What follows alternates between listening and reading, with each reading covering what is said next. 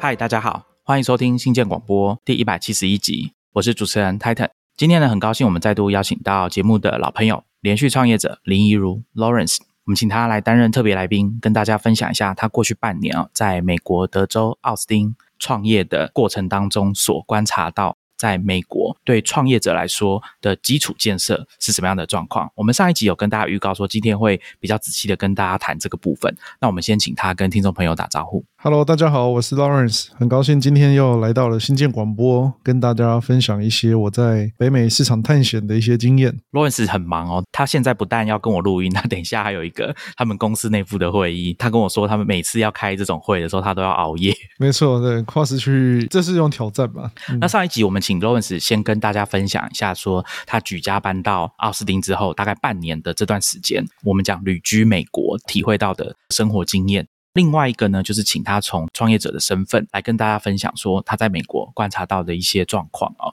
他那时候有跟大家讲说，哦，虽然美国的很多服务，像水电啊这种，还有跟国税局在开会的时候，其实都不需要出门，不用临柜办理。但是呢，出门在外的话，有时候常常会手机根本没有讯号，所以他甚至把在台湾我们很习惯的这个算是传输资料的这个吃到饱，直接把它改成三 GB 而已。另外，在上一集我们有。请他跟大家分享一个很重要的事情是啊，我们台湾的听众应该比较常听到的一种创业的状况，就是台湾的创业者往往会先在台湾出发嘛。从台湾出发的新创公司，当他要跨到海外，要去发展国外的市场的时候，会遇到什么样的问题？啊，那我们在那一集的节目最后面有提到这个部分。当然，我们在上一集有跟大家预告说，我们这一集会谈。Lawrence 在美国观察到的关于对创业者来说，他们的基础建设怎么样？我们以前都会讲说，啊，交通的基础建设怎么样啊？工业的基础建设怎么样？比如说，你要讲工业基础建设的话，土地呀、水啊、电啊、电力供应一定要稳定嘛。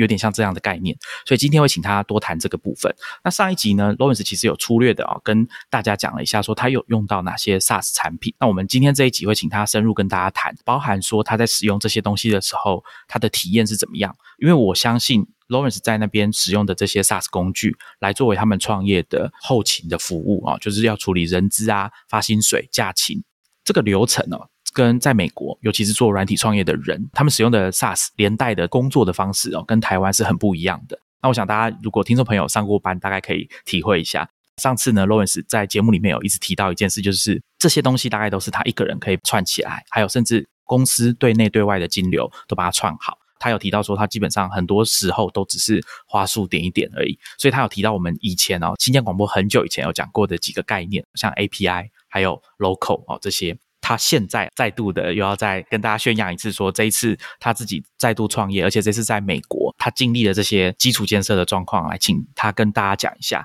那我们今天节目呢会分几个部分啊？第一个部分当然就是请 Lawrence 来跟大家谈一下，说他在美国创业的这段时间哦，接触到讲软体的这个基础建设。因为我们在讲基础建设，像工业的话，可能要注重土地、水电这些基础建设，还有公路交通的这个部分。那如果讲纯软体的创业呢，可能基础建设的部分就会是除了简单，大家一定会想到哦，网络的速度之外，那其实建构一个软体服务，像 Lawrence 他们公司这个 Teachify 这样的产品的话，那其实有很多基础建设是在底层。我们讲云端资料的储存、传输，以及很重要做生意的金流的部分，还有公司营运，他要怎么发薪水给他的同事，给他的员工，这样子这个流程。这一整段其实都不是 Teachify 的核心业务，所以他必须要仰赖基础建设去帮他们完成。那今天会请他跟大家分享这个部分，然后除了个别的介绍一些他使用的 SaaS 产品之外，也会跟大家分享他怎么挑选这些 SaaS 产品。最后呢，就请他把他在美国的最近啊这段时间的经验，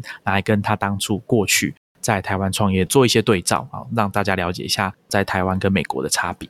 那我们一开始就先请 Lawrence 来讲一下，Lawrence，你观察到说这样子，在美国，你当初开始要准备或者说想这些东西，你是在台湾就已经想好，然后去美国就开始网页打开，然后就开始进行了吗？我比如说，我出发前。除了带有一些向往，那我当然是做了一些准备啊。例如说，其实我们公司早在我出发前的大概将近一年吧，我们公司就设好了，银行账户也开好了，Stripe 也做好了。那我为什么一直没启用呢？那最主要是因为我们公司的产品本来是接台湾的金流嘛，所以我们大概会有个过渡期，去需要把它串接到等于说我们国际版的这个金流的产品。只需要时间就对了。那到今天，其实我们也都还没完全串完，因为台湾的业务还是在发展，我们还是要花蛮多注意力、时间在顾台湾的金流串接啊，或是统一发票啊相关的这种，说真的不容易。我们等下再做一些比较。可是我自己其实蛮讶异的，就是说，大概当我在这边稍微真正比较安顿好，然后我也开始研究说，哎，我有哪些事情是我该做的？因为说真的，作为一个旅居海外的人呢，对于制度很多的不了解，例如说怎么报税啊，好像是我们要顾虑我们个人怎么报税，可是我要同时要去理解公司怎么报税。那就有很多的未知。那例如说，在台湾我们会处理到像是公司所有同仁的劳保健保保险这个议题，我也完全没概念哈。例如说，可能联邦有什么规定啊？那像我们公司一般这种国际的公司，例如透过 Stripe Alice 设立的公司，都是开在德拉瓦州 Delaware。可是我实际的人是在德州，那它又是怎么运作的呢？其实我也没概念，就必须了解。那最后可能是很多不管是银行啊。我们收付款啊，会不会有哪些营运上的细节啊？例如说，在台湾要开统一发票，那这里的话是什么呢？我的理解可能就哦，你只要有个 receipt 或是一个 invoice 就可以了之类的。所以在了解这些流程的过程中，我才渐渐的说，真的是再度的大开眼界，就是说这些事情的自动化程度或便利性的程度是有点打破我的认知，甚至可以说是有些东西是远超过我的想象。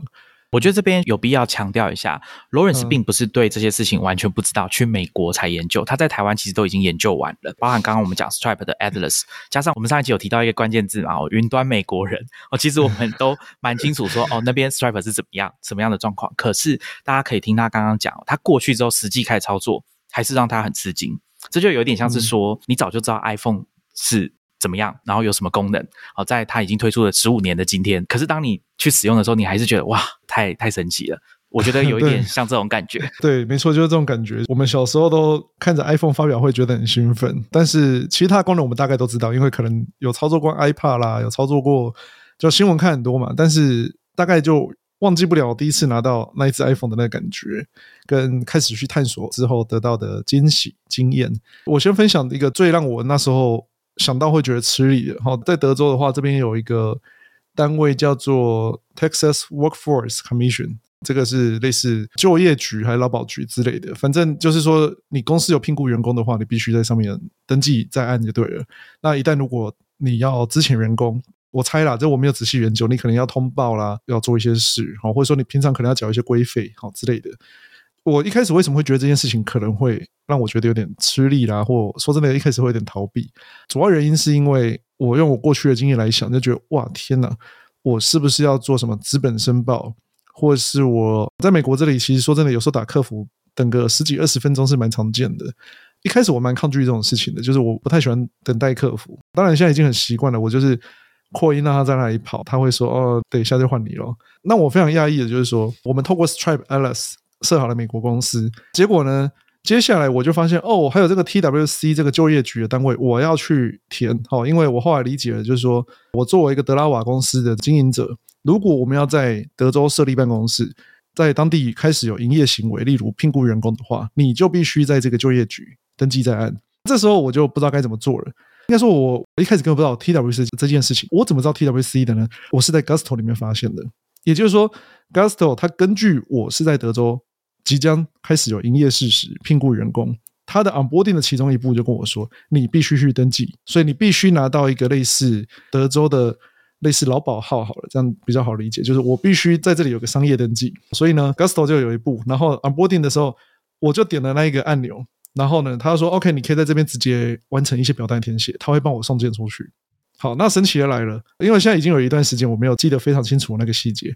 但总之我现在回想起来，我觉得还是很神奇，就是。他应该就是帮我送件的。送件之后呢，我在那个 TWC 的网站上面的账号已经开好了，然后我就直接登录了，然后我就发现说，哎，我已经是雇主身份了。然后呢，所以你不用跟 TWC 直接来往，是这个意思我完全没有，我就是透过 Gusto 付钱，然后 Gusto 会发一张 invoice 说，嘿，你要付多少钱？这个是我们帮你代付给 TWC，所以我拿到了我那个商业登记号吧，我不知道我其实。不太确定什么号，那他就进到 Gusto 系统了。Gusto 也知道这件事情已经完成了，我的我的那个系统注册可以继续往下一步了。那我在 TWC 唯一我要自己去操作，就是我登录他的系统，那我要开始聘雇我的第一个员工，那其实是我自己这一步跟 Gusto 是没有连接起来的。我们等下再来分享 Gusto 是怎么样做评估员工真正的这个新人 on board 的这个流程。这个经验我就觉得很惊艳。再来很有意思，例如说，应该是三月还是四月的时候，是德拉瓦公司要申报年度的报税期间。那这时候也是另外一个系统，应该也是当初透过 Gusto 去联动的吧？他就提醒我要付这个钱。我也没有再多做别的事。总之呢，我从 Gusto 点过去之后，那边我印象中做两件事。第一个是我们要缴那个年度的规费，第二个就是我们有个报税啊。那因为我们去年还在美国还没有真正开始营业，所以那个报税就还蛮单纯的，你就会找你的会计师就可以完成这一切。所以我觉得这个流程是很棒的。我之所以会觉得超出我的想象，然后觉得很惊讶，最主要是那个反差吧，就是我本来预期啊，这个可能是有很多的行政啊、繁文缛节啦、不断的等待啊。再来就是我其实真的没有预期到，连这个都可以 API。自动化，所以那个反差跟这个自动化的体验做得非常之好，而且你可以说我几乎好像是一个单一窗口，我透过 Gusto 的窗口，我就完成了这两个我觉得比较麻烦的事情。我觉得这体验是非常非常棒的。从这一点来看，我那时候才开始有更加明确的感受到，一个经营者在这边可能真的就好比之前提到的，我个人在这边生活，我觉得水电、网络、瓦斯这些基础设施，我可以足不出户就完成一切，我觉得很棒。我个人要办银行账号，拿到我的 debit card，我不需要出门，我就直接在信箱里面收到了。我觉得这种感觉很棒。同样的感觉，我也发现哦，原来在这里经营公司也是这样的。我居然可以不出门就搞定这一切，我觉得非常非常的棒。大概就是这种感觉。罗 c 斯刚刚讲说足不出户完成这些事情哦，我不知道大家有没有看。之前 Netflix 的影集叫《黑钱圣地》（Ozark），我不知道 Lawrence 有没有看到，但是大家看那个影集，你会发现说，哎，他好像也是这样描述，就是说，在我们讲戏剧里面，在开公司这件事情，当然，这个《黑钱圣地》里面讲的是 做坏事啊，哈，但是我的意思是说，这个感觉啊，跟影集里面在演的那个状况，其实我觉得实际上来说没有相去太远，真的就是坐在电脑前面点一点。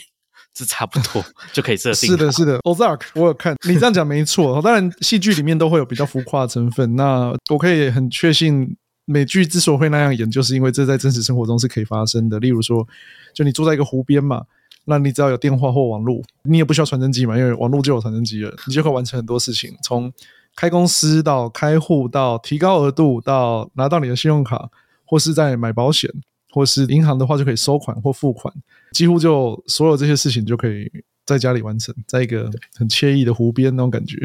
我们接着来分享一下 Gusto，可能我比较觉得很棒的一些产品特性。好了，我觉得这种 B to B 的软体啊，它线上的 UI 啊，或说明啊，或是你要完成特定的这种怎么讲前置作业的程序，其实都会蛮繁琐的。像 Gusto 一进去，我记得大概有。可能十步还是十一个步骤要完成吧。其实一开始看到的时候，我记得我不是第一天就会完成，我应该分了两三天去完成这件事情。主要原因是它需要花我一些时间，比我预期的还多哈。我没有想到那么复杂，我本来以为就是我把我银行账号挂进去，它可以帮我发薪水。On board 的过程，我才发现哦，原来它可以处理的问题比我预期的多蛮多的。所以呢，我才开始去一步一步认识这一切。那我觉得透过 Gusto，尤其特别是。针对我这种第一次真正去经营一个在美国本土有营运的公司，我觉得蛮新鲜的。我也可以透过这样的机会去理解这里的一些制度运作的方式。我举例来讲，一般可能我们都会听到说，老美领薪水可能是啊两个礼拜一次啊，一个月一次啊。在 Gusto on board 的过程中，他就会问你说：“请问你的公司预期怎么发薪水啊？两个礼拜一次还是四个礼拜一次？还是你有制定的周期？”它的预设选项就会是两个礼拜一次，所以我当然就也从善如流嘛，我就 OK 好，我们也来两个礼拜发一次，好，然后呢，再例如说一些福利的设定，就说，哎，请问你的员工通常薪资结构是什么？好，你会给他怎么样的福利？例如说，你要给他这个医疗保险吗？你要给他额外的，例如说假期有几天啊？好，这些就是你可以想象，就全部在一个画面上设定。那如果当然我们对比于台湾公司，台湾公司也有很多很多这样的系统。都可以用的不错，包括我们现在在台湾营运的公司，我们还是有用现成的系统去管理员工的假期。可是，在台湾你可以想象说，这可能是三个系统或四个系统个别运作，所以对于操作的人员来讲，他就是同时必须要熟悉三到四套系统的使用。那在 Gusto 里面，我得到一个结果就是 OK，所以我聘雇一个新人，到他新人填写他的基本资料，例如我们接下来发薪水给他。跟他在这个填写资料的过程中，确定他的薪资条件，到我们要给他哪些医疗保险，这些他都变成是我作为一个系统的管理员一开始就已经为我的公司先设定好了。所以接下来我要评估新人的时候，很简单说，哎，Titan，我们要发 offer 给你了。那应该说你来面试或录取之前，你就会给我们 email 吧。所以我们就最后就告诉你说，OK，在你报道之前，你必须先上这个系统，可能会有这样的对话。那 Gusto 就不是这样运作的，Gusto 是比较像是你现在用任何的社群软体，或是这种，例如说像今天我们用这个 Zencastr 在录 Podcast，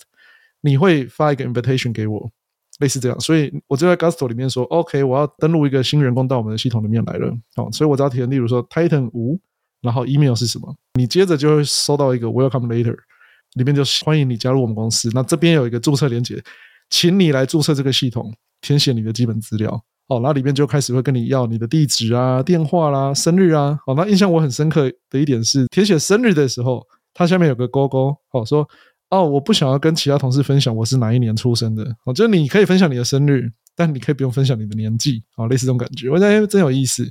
然后联动你的银行账号，银行账号并不是你随便填一个数字就好，它会及时去验证你的。银行账号，这当然是美国的银行跟公司运作之间蛮特别的一个制度，叫 Direct Deposit，就是我把钱汇给你，这个是需要你绑定你的银行账号跟公司的账号做 Direct Deposit。银行为了争取很多人把这个薪资存到它类似台湾新转户的概念，就会提出各种各式各样的优惠去吸引你用它。那当然也可以理解，某些银行为了吸引企业主去鼓励。新进同仁用某一家银行，那也会直接用透过企业主来鼓励他们开户之类吧，啊，不外乎透过什么定存条件啊，或什么的。好，所以刚刚讲这些所谓新人 on board 的过程中，那刚刚我提到一个点是，你在登记你资料的过程中呢，你可以选择保险。好，那这些保险是怎么来的呢？就是我一开始在设定我的系统的时候呢，我就可以去勾选我要提供怎么样的保险给我未来的同事。举例来说，假设未来进来的同事是单身，OK，那公司可能是百分之百。替他买保险，或者我可以设定一个比例，说啊七十 percent 啊，七十五 percent 啊，或八十 percent。那我猜每个州可能有个底线的规定呢。那当然，像我猜像加州这种已经被科技软体公司弄得很竞争的公司，他们基本上都是百分之百买单你的保险，而且给的是很 premium 的。那有些公司可能比较，我猜比较传统或比较一般的，可能就给到七十 percent。哦，就是说啊，你自己要买单一些。那接着就是你可以再去针对眷属的部分，哦，就是说这个同事如果他已经有家庭，他的配偶，他有小孩。那你愿意为他的配偶跟小孩买单多少保险呢？例如说五十 percent，或是七十 percent，或是八十 percent，或者再大气一点就百分之百买单。我觉得那个体验是很神奇的，就是说，OK，我居然可以去设定这些东西啊。那当然是因为美国它并没有像台湾是全民投保健保，中小企业要求有劳保。美国这边是比较资本主义嘛，哈，开自由竞争市场，就是说我猜可能有几百家到上千家的保险公司可以来提供这种商业保险。来保障员工在工作过程中的一切需要保障的人身安全啊、财务安全之类的。所以你可以想象说，那上面比较像是有个市集，可以让我去勾选说，OK，我的预算多少，我要提供哪些保险给我未来的同仁。论是我这边有一个疑问是说，你刚刚讲说在选择保险的方案，有一点像是有个市集，因为你刚刚说可能当地有非常多的保险公司。然后你在 Gusto 的这个界面上面，你会看到这些方案。可是我刚刚听你这样讲，应该是这个部分都还是你算自助，就你在自己勾、自己决定。就是说，你可以在这个流程中看到这些方案的解说吗？或者是他们有用什么方式让你觉得自己比较容易从这么多家的保险公司的方案里面挑选一个适合你们的？这边我可能要多补充一下，因为我状况我自己觉得可能是属于比较特别的，所以我其实是自己主动打电话去询问。我状况特别，应该是怎么说？因为第一个我只有一个员工，那第二个我就我初来乍到，我我蛮希望多了解一下，就是他是怎么运作的。嗯，所以我其实，在那一关，我记得我应该是卡到第二天还是第三天，我想啊好，我该来处理保险的，我才想办法找。那其实我记得我在 Gusto 之前，应该说我本来不知道 Gusto 会提供保险，所以其实我本来自己在不同的保险公司网站上面到处去找，我怎么样帮自己的公司开始去为员工投保。直到我在 Gusto 里面发现，哦，这里就有这个东西哦，好，那我就开始找。先讲个题外话，我在找其他保险公司的时候，我意识到我很可能被骗钱，我可能会遇到诈骗，那种感觉是很可怕的。就是，例如说，我透过关键字搜寻找到了一两个我觉得，哎，看起来形象还 OK 的保险公司，但我没听过。哦，我当然没听过嘛，我才刚来。接着连续可能一个礼拜吧，我每天都会接到三到五通以上的不同的保险业务员的电话。我觉得他们的销售话术有几个，我觉得都还蛮一致的。销售话术之外，还有蛮类似的，叫做高压的销售。Hybrid your sales。如果你在美国联邦反诈骗的网站上面看，他就会说你要注意以下，好，例如说四种行为，其中一个特别被 highlight 就是高压的销售，你理都不要理他。甚至好像联邦有规定，就是说任何人在电话里面如果承诺了买单什么东西，好像也有类似一个七天内的反悔期吧。所以我就突然觉得，哎，很没保障。好，所以当我回到 Gusto 的时候，我发现，哎，这里很好，因为呢，第一，它有个界面让我可以自主的去探索，而不是有个业务一边用电话引导我去往某个方向想，一边又想要成交我，这会让我比较没有安全感。接着呢，我意外注意到一件事情，就是，哎，Gusto 自己底下好多好多的保险经纪公司，我就去查了一下，他们在美国几乎就所有的州。都有不止一个这种叫做 insurance agency，底下就有很多持有保险经纪人牌照的这些，应该算是对我来讲就是业务专员。所以我就决定，OK，与其我去跟一些不认识的人讲话，那我要跟 Gusto 的业务讲话。我就跟他们通了两次电话吧，当然就讲一些细节，例如说，像我的公司是属于未满五个人的公司，他只有跟我说，哦，那你没有其他选择，你只有其中一家公司，这家公司刚好是美国最大的其中一家，我就会比较放心。第二个，他会跟我说，嗯，因为你五个人以下。所以你的保险不仅只有那家公司可以选，你还有某些项目不能投保。例如说，你必须额外加钱。顺便跟大家分享一下，就是牙医不在我们的投保范围内。好，所以我现在如果要去看牙医，我就要自费，或是我另外买保险。所以我听完我就觉得，哎，第一个很具体，很放心。好了，第二个就是他随即给我三个我可以用的方案。你就想象他接下来感觉什么？他不是寄一个 PDF 给我，他也不是叫我去看什么网站，是下一刻我的 Gust 后台，他说 OK，你可以重新整理你的网页了。我一重新整理，你完全可以想象到那画面哦，就是他有个价目表，就像你平常去看任何线上 SaaS 服务的价目表，然后它有分成 金牌、银牌跟铜牌，就三种不同免费的。哎，对对，没有免费的。底下就是它有不同的方案的差异，我就马上从这表格一看，说啊，符合我的预算的，跟刚刚讲的那些符合我自己对于这个员工本人投保跟眷属投保的这个范围的。再到保险的，例如说类似是什么扣除额啊，或是自付额之类的这些，我一看哦，这样我就可以很清楚的比较。那以结果来看，我我们这三个都选，说让未来的员工可以从这三个选一个符合他的需求的，所以员工在播的过程中就可以去选择。我觉得这个经验对我来讲是一方面，当然觉得很特别了，就是就哇，没想到是这样运作的，我觉得蛮安心的，因为。Gusto 现在已经是一个很有地位的一个品牌了。可另一方面，对我这种刚来的人来讲啊，说真的，就是因为有线上操作流程，跟我一边跟他讲电话，他跟我说啊，刚刚有个什什么东西，因为我后来跟他通第二次电话，其实是因为有个他跟我讲过的东西我找不到，然后他才又跟我说，你再重新整理一下，我刚刚帮你打开了，因为我忘记帮你打开了，我就再多问他说，请问是我的账号才有这问题，还是就是说其他人是不是预设就可以开通的选项？而我的状态是我们公司这个状态里，他预设是关掉的。他说这个不太一定，因为好像是系统开通的过程中，他们会自动做一些判断或一些审核。所以我也觉得就蛮神奇的。说哇，回到我们今天谈这个 SaaS 服务来讲，我觉得其实这些软体啊，它并不是要取代人的，而是它把最基础的沟通都变成一个电脑的界面，让你可以先去填写很多很多的表单之后，当真人出场的时候。他只做最关键的决策，我觉得这还是一个蛮重要的精神。就是我们今天发展那么多的软体服务，或是甚至要发展 AI，其实它是让很多事情运作变得更有效率。当然，就像说台湾如果现在少子化，或是任何已开发国家，大家都想要去做比较高附加价值啊、高创造力的事物的话，其实我觉得有这样的像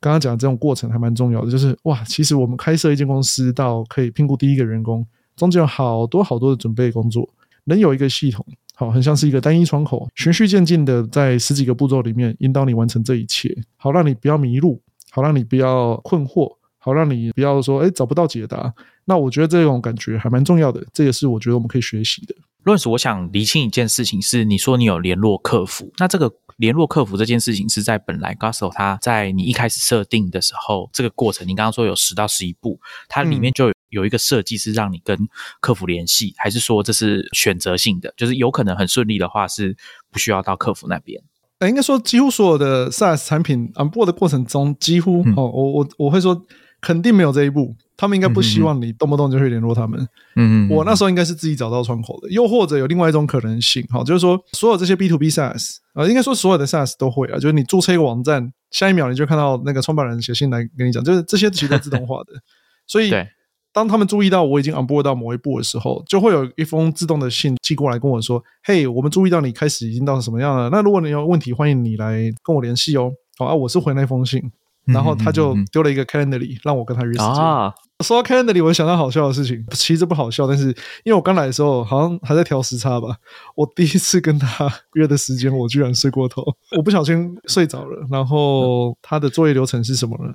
他就是有打了两次我的电话，又传了简讯，哦最后寄了一个 email。因为那个 Calendly 一次也只能约到他十五分钟的通话，所以我根本睡着了，所以我睡超过十五分钟，所以我很抱歉的，我真的不小心放了他鸽子。好险，我跟他隔天一大早还是通到话了，然后就很顺利的解决我的问题。我只要顺便提到，就是说，所以他们跟我约时间的方式是 Calendly，我们没有在 email 那边乱敲，他就直接跟我说，如果你需要我跟你通话，请你约我的 Calendly。如果你觉得你可以自己往下走，你先告诉我，那我们就可以直接帮你开通。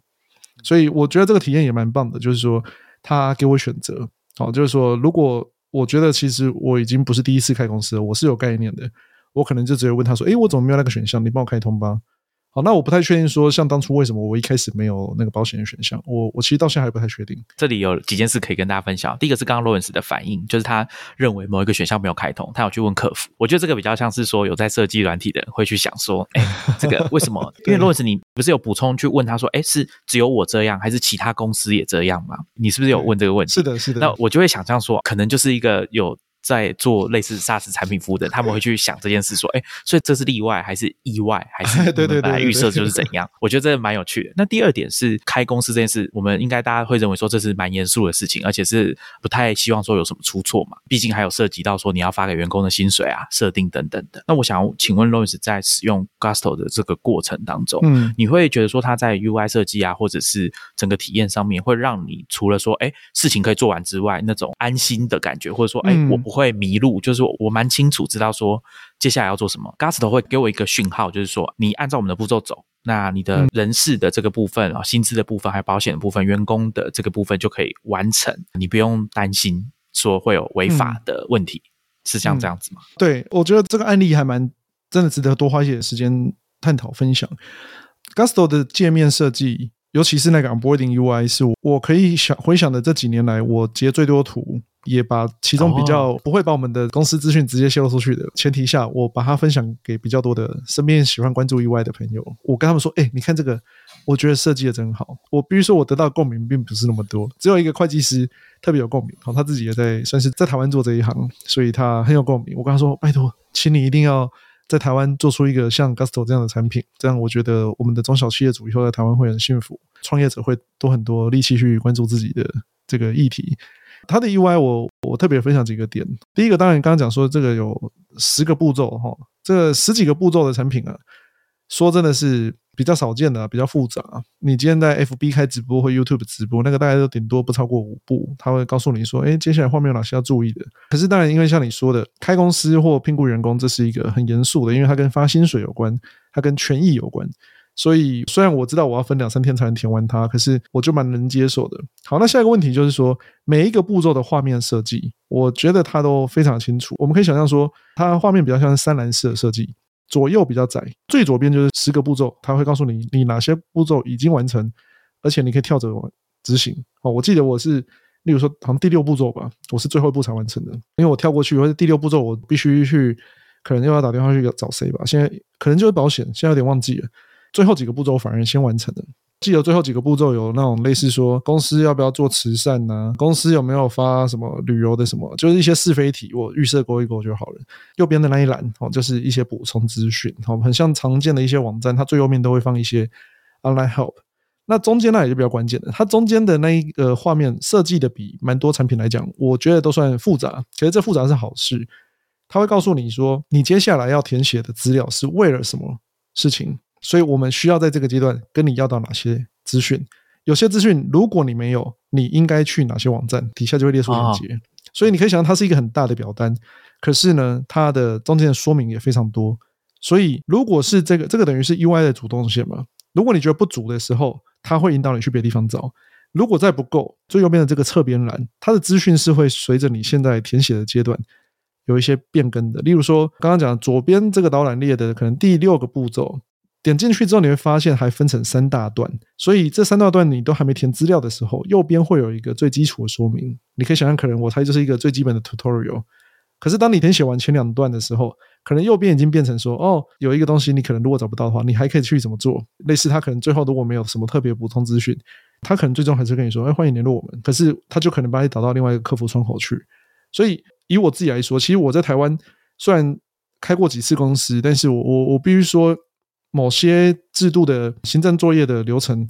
的细节，我说真的，我自己的经验是比较少的。就我可能没有自己 end to end 的跑完过一次。可是在这里，我就是当然我也只能硬着头皮自己完成啊，我也不办法假手他人，因为现在就我一个人嘛。可是同时间走完这一轮之后，我就会蛮确定一件事，就是。我一开始看到他 UI 的时候，我就比较有信心，我应该可以完成。到了完成之后，我反而没有那种松一口气，说“哦，我终于走完了”，而是我还是处在那一种很棒的使用者体验，就是我被它建立完信心了。我相信这个产品接下来可以伴随我们公司在这里经营的好几年都没有问题。我觉得刚刚罗尔斯最后分享那个部分很重要，重要是说对 Gusto 这家公司来说很重要，就是说你可以让你的客户有这种信心，或者说有这种感觉。我想应该是一家经营 SaaS 公司的老板，或者是说参与者哈，他们应该是最希望看到的这种结果。刚刚罗尔斯分享东西，我有几个觉得可以跟大家聊一下。第一个是他刚刚有讲说，左边的侧边栏是有分步骤的嘛？大家可以回想一下，过去这几年在台湾报税，如果你是在网页上面报税，你应该也会注意到说旁边都有步骤，告诉你说，哎，你现在到哪一步了？全部都填完，如果你还有问题，你就可以随时从左边的那个侧边栏去那一步，看看你填的那个资料有没有问题，可以做一个检查。那其实这个设计的概念就有点像这样。右边的侧边栏是刚刚我听罗文子这样讲，我想到的是之前我接触过的一个电子音乐的软体，叫 Ableton Live 哦，它是一个非常复杂的软体。这种比较复杂的软体哦，在功能上或者说界面上都有一个设计，就是说你游标或者是你需要知道它要做一些说明的时候，它会帮你放一个栏位，告诉你说，哎，这个东西是做什么？你现在看到这个功能或者说这个 icon，它代表什么意思？它会在一个特定的栏位里面做比较详细的说明。再来就是 Lawrence 有提到说，他认为 Gusto 的 UI 设计让他非常的欣赏，就是身为一个同业哈，他很欣赏。这边我觉得刚好可以跟大家分享，我最近哦，真的是刚好最近看到是 YC 他们会在 YouTube 上面拍摄一些影片，其中一个系列影片呢，就是 The First Five Hires 这个系列，一家新创公司最先 hire 的五个人，那他们会找一些创办人来跟大家分享说，哎，那你们公司除了创办团队之外，最先找的五个人是谁？刚好我最近看到 Gusto 有这一集。他们请的是共同创办人跟现在的 CEO Tom London 来受访。那他有讲，事实上 g o s t o 除了创业团队之外，第一个雇佣的员工就是一位设计师。因为他们知道，他们自己的产品要成功，使用者体验非常的重要。除了顺畅度之外，啊，就是我们一般了解的这个 UI UX 设计。我想这个过程中，因为它涉及到是另外一个经营者嘛，你的客户都是大大小小公司的经营者，对你们公司的商誉或者说大家对你们的信任程度，有可能会有一些效应。像刚刚 Lawrence 就说，他有截很多图去跟别人分享嘛。虽然说你刚刚是讲说 反应还好，是不是？因为。例如说，我丢的朋友可能他是做产品，或者他就是设计师嘛，他对于开公司这件事情可能比较无感。可是因为我可能会觉得说，哦，开公司本来是一个很复杂困难的事情，可是没想到他可以把它设计成一个线上的 UI 就可以搞定这一切。我觉得可能是来自于我这样的脉络了。那不过你刚刚分享的 YC 的这个新的系列啊，我刚刚注意到它是上礼拜才上的，对啊，然后 Gusto 这一个是最新的，它第一集很棒哎，哇，值得一看。大家可以去他们的 YouTube 留言啊，就是说你想要找谁，就是你想要请他们找谁来跟你分享，那你可以去提议这样子。了解。那我最后分享一下，因为我们等下可能可以接着来讲这个 Mercury Bank Gusto 的 Onboard 的其中一块就是连接你的银行账号。我印象中，它应该也是透过 Play 的这个服务去验证你的银行的权限，接着就可以连我的这个 Mercury Bank。你公司可以使用任何的银行，它都是可以连接的，只是我选择了用 Mercury Bank。所以，像现在平常我们如果发薪水会有任何的费用产生，跟保险、跟薪水有关的、跟奖金有关的，那 Gusto 会每个月从 Mercury Bank 把钱拉出来拨给该拿到钱的人。那很有意思的就是说，例如说，假设两个礼拜发一次，Gusto 在发薪水那一天就会寄信给员工，哦，说，嘿，你今天将会拿到多少多少钱哦。我觉得这个体验还是很棒的，就是说，一方面它就是存在感很够嘛，哦，因为我觉得这是很重要的一个策略，因为这个员工如果离职跑去下一家公司，发现哦，我从 Onboard 到拿到薪水的过程中，你们怎么都没有一个自动化的系统？那他可能就说：“嘿，你们怎么不试试看 Gusto 呢？哦，我觉得这个这个东西还是蛮重要的啦。另一方面就是说，Gusto 它是有提供系统，它不只是给雇主使用的，它不只是给行政人员使用，等于说每一个公司的同仁都会有自己的 Gusto 账号嘛。因为你当初来加入这间公司的时候，你就会从这里开始。所以，例如说，像某些时候你可能要买房子要办贷款，或者什么需要薪资证明啊、薪水条啊，这个东西就全部都在员工可以自己登录的那一个网站上，包含你自己的薪资状况、奖金状况、假勤状况，都在那个系统里面就会有。因为我同时身兼两种身份嘛，我是员工，我也是雇主，所以我的员工身份会收到薪水条，可是我的雇主身份会收到的是你这个月要付给 Gusto 的月费哦，Gusto 这个月帮你。拨多少薪水出去哦？Gusto 这个月会帮你付哪些规费，或是你记得要去报税哦，或者你记得要去哪个系统怎么样哦？就是对我来讲，就是 Gusto 已经是让我会在这里经营，我会可以更专注啊。然后这些事情我不用担心我忘记。最后讲一个 Gusto 比较小的点，因为这功能我上个月才开通，那个功能叫 Autopilot。因为我曾经上一集好像有提到嘛，我忘记发薪水。其实这件事情真的是大忌啊！哈，就是说真的，任何一个雇主都在任何情况下都不应该漏发薪水或。晚发薪水，总之我在这边我自己曾经晚发一次薪水给我自己。那其实我本来觉得没差，后来想想说啊，不行，我还是得规矩一点。我后来才意外的发现说，哎，居然有个 Autopilot 这个模式可以打开，那我就打开了。所以过去两次这个发薪水，我都发现说，哦，哇，这个是体验更棒了，因为它就会在前几天跟你说，哎，我们的自动导航模式本周即将触发，预计发的这个薪水细目如何？其实我几乎它就变成说我完全不需要去。担忧这件事，好，甚至我可以说，我如果够相信他的话，我根本不需要做任何事，它就自动在那里自动导航，然后我每天都继续做我们公司该做的这个业务推广啊、行销发展啊这些就好了。我觉得这件事情也真的是非常非常的棒。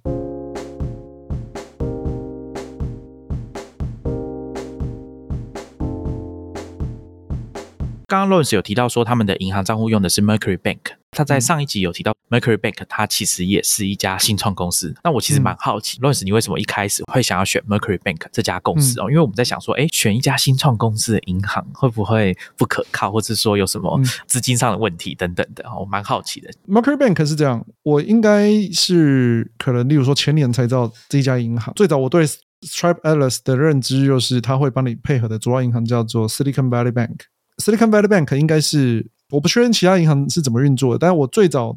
对于美国公司要开银行账户的认知是，好像还是要临柜。我其实不太确定，但是应该说在这边大部分的银行，如果你你个人要办理，你还是得临柜的。只是我特别找的那一种不需要临柜的银行，所以那时候我一开始觉得 OK，那 Silicon Valley Bank 对国际创业者很友善。是直到后来我真的要透过 Stripe Atlas 开公司的时候，发现哦，他给我两个选项，另外一个叫 Mercury Bank。哦，原来是这样，我没听过。然后我就去先看了一个首页，我光看首页我就决定，OK，我要用这一家了。哦，先别说它网站做的比较漂亮啊，它光是一些 feature 的介绍啦，光它的那个 tagline 就说它是为创业者哈为 startup 而生的银行，光这个就够了。当然，Silicon Valley Bank 也是这二十年来，它也都是做这样的角色嘛，因为它就开在西谷。可是 Mercury 看起来比较新，UI 啦、logo 啦、设计感啊、feature 啊、产品包装方式啊。到他会写部落格给你看啊！到我印象最深刻的是，我应该注册完公司没多久，我就收到他们的信说：“嘿，我们最近又募到一笔资金哦。”例如说，他们去年七月吧，我应该是他们 A round 的时候开公司的。后来没多久又收到一个说：“嘿，我们募到 B round 哦，我们 Series B 募到一点二亿美金。”其实我是很振奋的，我导师完全没有你刚刚提到那一种会不会担心他倒闭的问题，因为。这就是一个细股公司的感觉嘛，反正呀，maybe 它会倒，可是。不知道了，就是他们的规模比我们大那么多，然后他的 B round 募了一点二亿美金，他跟我们大家都一样，他也是正在募资的一家公司，所以我反而会投射出几个期待、几个期望，好，例如说，哦，他会一直进步，他会一直进步，我想这应该就最关键、最重要，或是其实光这个就够了。那接着就是我可能会更加的就不去思考说刚刚你讲那些该担心的问题，因为。他的资金雄厚，投资阵容看起来也很坚强嘛。Andreessen Horowitz 也是他的投资人之一嘛。其他几家可能大家如果比较不常听到也没关系，你知道有他很强的这个投资人投资关系。接着他不只是说嘿我们为 startup 而生，他不是一个口号。他在募到他 B run 的同时，他也宣布他们有一个类似啊，其实看银行怎么讲？银行的主要业务就是要放款的，所以当然你可以理解他背后的目的是放款哦，就贷款给你啊。可是他们可以说他把它包装很漂亮，可是当时的我不觉得是包装啊，应该说我没有往那个方向去想。我想的会是哇，这不仅很创业者友善，我可以相信他在某种情况下，他可能愿意放款给 crazy idea。例如说，在台湾，可能你很难想象说你在没有担保、没有信用的情况下，如果你只是有个创业点子，他会放款给你吗？接着呢，他的融资方法是这样嘛？就是说，一般我们去银行，你的信用状况越好，或是你的金流越多，他就更愿意放款给你。好，那 Mercury Bank 你大概也可以想象，它是这么运作的。那因为这几年来，在北美应该有有一种放款形式是，例如说 SaaS 公司是订阅制嘛，每个月重复发生的现金收款是蛮固定的，所以不管是 Stripe 还是 Mercury Bank 都出现这种融资模式，就是我基于你的这个现金流放款给你，好，可是我要抽你固定，例如几趴作为这个代价，所以你就可以跟银行或跟 Stripe 借到钱去做扩张，代价是来自于他就每个月拿住了你一部分的现金流。当下就你就可以感受到哦，Mercury Bank 这个银行它很有活力，然后它对创业者比较友善。同时间，你看到它很多用字遣词，从最视觉上的行销包装，到他去讲说哦，我们是 Future of FinTech，或是哦，我们在帮助你做你的电子商务，我们协助你发展什么发发展什么。然后你看我们的投资人是这个好哪些，所以。总之就很酷，就是我从来没有想过哦，一家银行会寄信到我的信箱，说嘿，我们募了 B 轮哦。当然换个角度想，就说哎，天哪，这个银行还在 B round，他都还要找人募钱，那会不会有危险？我倒是没有这样去想。我还是稍微讲一下 Mercury Bank 一些我很喜欢的特色。首先，因为我不用临柜，所以我觉得很方便。今天不管是我人在台湾，或我人在全世界任何一个地方，我只要能连上。他的网站，我就可以做很多事。我当然可以收款嘛，好，所有银行都会有银行账号，我可以收款进来。接着呢，我可以在线上网站上点一点，就说：“哎，我要一个 debit card，请你寄到我指定的地方。”这不限美国本土，我可以寄一张卡片到台湾，所以我就在可以在台湾刷我在 Mercury Bank 里面的美金。接着呢，我也可以发 debit card 给任何一个员工，每一张 debit card 都有线上的可以设定额度，可以及时看到他消费状况，可以及时把它锁卡。或锁卡之后，你也可以自己及时再把它解锁。发 debit card 不限实体卡，你也可以发虚拟卡。最棒的一个东西是什么？例如说，如果你在你的 Mercury Bank 发了一张虚拟的 debit card 给你自己，然后你打开 Mercury Bank 的 app 之后呢，他说：“嘿，这是你的虚拟卡，你的卡号，你的到期日，好，在就在这边。”那它底下就会有个按钮，就是你可以直接把它放到你的 iPhone 里面的那个 wallet。这个体验就还蛮棒的，哦，就是觉得说。哇，居然可以做到这样！就我以前说真，我以前没有想过这一切可以全部就线上完成，这个很棒。接着讲付款，付款，例如说我们可能会从美国拨款回台湾去支撑台湾的营运哦之类的哦，因为蛮多公司应该都这样做。例如我们募资募到美国来，才去日本开公司，去台湾开公司，所以我们就常常在线上。那当然也不止付自己的款项，可能付给厂商啊，付其他的款项。那这些公司经营的日常。都可以在线上完成拨款的时候，当然美国这边比较复杂，这个有什么国际电汇啦、哈 wire 的，好，它大概有三种给你选吧。那像如果我们要汇款回台湾的时候，它其实实际上它还是有个金额上限，例如单笔不可以超过两万五，听起来非常少，因为有些公司在台湾规模很大的话，其实每个月可能要汇会超过两万五出去，那怎么办呢？因为我曾经就必须要解决这个问题，这时候其实，在台湾的经验就会告诉我说：天哪，不会要临柜了吧？那这个 Mercury Bank 哪来的临柜？他们的牌照银行应该是在纽约还是在哪里？没有这件事，所以当然我现在在这边的生活经验告诉我说，凡事打电话可以解决。那结果不是，就我就会发一封信先进客服嘛，因为他们也没有电话。那客服就跟我说：“OK，你只要能提供任何的证据，告诉我你为什么需要会超过两万五千美金，我们就会替你提高额度。哪些证据呢？例如说可能是合约啊，哦，例如说我们跟这个外包商签的合约啊，或是任何可以佐证的都可以。”当然后来，因为我汇款需求没那么大，我只是必须先去了解这一个运作模式。但是他告诉我这样就可以去开通了，所以一般是给他合约。好，所以我觉得还蛮友善的。就是比较特别的是，我付款的时候，因为我在台湾不曾有这样的经验，就是我在线上 key 我，例如说台湾银行的这个 Swift code。你 key 完之后，他再告诉你说：“哦，这是台湾的，比如说中国信托银行，这是台湾的国泰世华银行。”它界面上马上就会显示这个。当然，那个 Swift 本来就是全世界通行的一个资料库，它是公开的，这没什么。可是呢，有把这个放在 UI 里面，我觉得还蛮重要的。我如果 key 错，它也会马上告诉我。那最棒的来了，因为银行账户一开通之后，我就很兴奋嘛，我就试着从里面汇十块美金回我们台湾的公司的这个银行账户。我印象中应该是隔天还隔两天吧，它就到账了。到账金额就是十块美金。那时候我就意识到了另外一件事，我想这还是一个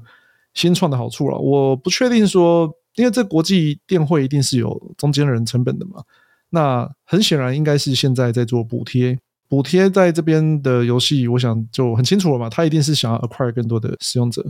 但我目前觉得还不错，反正他有在募资，然后他也应该还在成长中吧。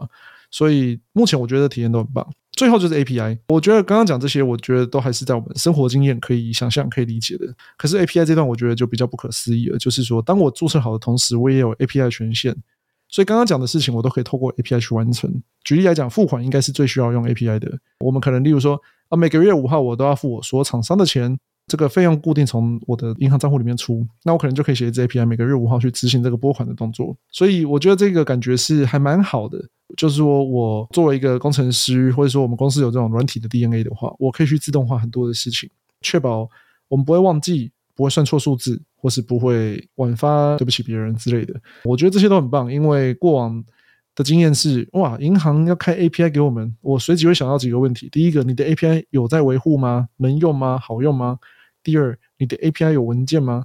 ？Mercury Bank 给我们的文件就不是一个可能三个月、五个月、一年没维护的 Word 档。这些比较现代化的 SaaS 公司都把这个当基本规格、标准规格，这是标配。Mercury Bank 就是有这样的标配，我觉得非常有意思。刚刚 Lawrence 有讲到几件事情哦，不知道说听众有没有注意到说 API 这个词哦，反复的出现哦，包含前面。还有上一集，其实上一集就有了，甚至更不用讲说，Lawrence 以前有来录过一集哦，专门在讲 API 这件事情。那我觉得对一般人的生活中，可能比较没有感受到 API 它这个东西的存在了，呃，因为做产品的人还有工程师都帮你把它做好了。可是反过来讲哦，API 这个东西对这些工程师或者是在做产品的人来说，他们是很重要的。所以我想要请罗恩斯来跟大家分享一下，说他这样一串在美国以软体，我们讲 SaaS 这件事情，他在使用了那么多的产品下来，他体会到看起来说 API 对他来说体会蛮深的。除了刚刚我们讲 Gusto 这个 UI 之外，API 这个部分也想请他跟大家分享一下。我觉得他可能可以以创业者的身份呃来跟大家讲说 API 对他经营 business 的感受是什么。先从回到这个 Gusto 的例子好了，刚刚讲。Gusto 可能没有提到太多 API 的东西，应该没提到。可是我反而还是想要先回来讲 Gusto 的 API。Gusto 去串这个德州的就业局，那我想背后可能还是有人为运作吧，因为我不知道 TWC 是不是有提供 API。可是呢，我很确信它其他几个地方有 API。第一个就是刚刚讲的银行串联，它至少串了 Plaid。第二个，它有把它的财务会计系统串这个 Zero。也就是说，今天如果 Gusto 是一个封闭式的系统，那就不会有刚刚这两件事。可是因为今天 Gusto 是一个开放式的系统哦，它有 Developer Portal，所以你可以自己找它的 API 格式长怎么样，然后去申请它的 API 权限之类的。如果你想要开发一个软体，它是可能商用的，可能是行政软体啊、财会软体啊之类的，你可以加入这 Gusto 的生态系。我觉得这件事情非常的棒，所以你可以感受到，就是说这些专业领域的软体公司。当他们今天在开发一个软体解决特定问题的时候，他们其实很快就会遇到宣传推广类似算是通路的问题。就我的软体要上到哪些通路？在国际的软体市场的竞争或发展上面，API 市集或是软体市集的概念已经其实就越来越强了。所以很多创业者他同时在思考自己的商业模式的时候，他会去看说：OK，我的产品接下来可以上到谁的 API Marketplace？Gusto 就提供了一个这样的入口嘛？我觉得。来美国生活一阵子之后，我对于说当初为什么会有软体正在吃掉全世界这样的文章，我不仅非常有感，它也确实真的就在我们的生活中嘛，所以感触很深刻。再到说从经营一家公司去开始思考很多很多的可能性，跟哪些是我以前的思维或经验可能看不到的盲点的时候，我觉得 API 这件事情真的改变蛮多，就是说从软体到 API。然后，当然，以前之前在这个新建广播聊 API 的时候，我大概就是说，它其实是一个没有界面的软体嘛。那这件事情就驱动了很多事情的发生啊。例如说，当 Gusto 要去验证你是不是某一个账户拥有人的时候，你用 Plaid，那接着它就可以透过你的授权帮你核发薪资嘛。那这件事情就 OK，你就从此委托给 Gusto 了。所以它就省下了你的公司经营中很重要的一件小事。当然，可能不一定完全，你可能还是会去做一些审核。但是那些最基本的计算呐，或是如果要多加一点啊、扣掉一点啊，这种很基础的动作，你可以想象说，在 Gusto 的 UI 设计应该会把这些都做得蛮好的。再例如说，像刚刚提到这种，如果你做了一个软体，然后想要去把它上到某个市集去，选择用 API 来跟别人协作合作就是一个我觉得还蛮必然的选择。那讲到 API，其实我会想要分享一篇二零一八年左右的文章，好，它是这个 Segment 发表的。Segment 这家公司后来被 Twilio 给收购了。那那篇文章叫做 API 正在吃掉价值链。价值链模型里面呢，它把一个公司的经营活动分成主要的生产活动跟这个人文叫 support activities 吧，资源性的活动，像是公司的人资啊，或者早期这个图上面可能会叫做科技发展，哈，就是说你工厂的技术是什么，然后再来采购活动，这些其实是支撑你公司主要生产行为。那什么是主要生产行为呢？就是说从进货啦。到经过一连串的这些营运加工啊，好，然后到出货，然后你市场上会需要行销啊，跟售后服务啊、客服哦之类的。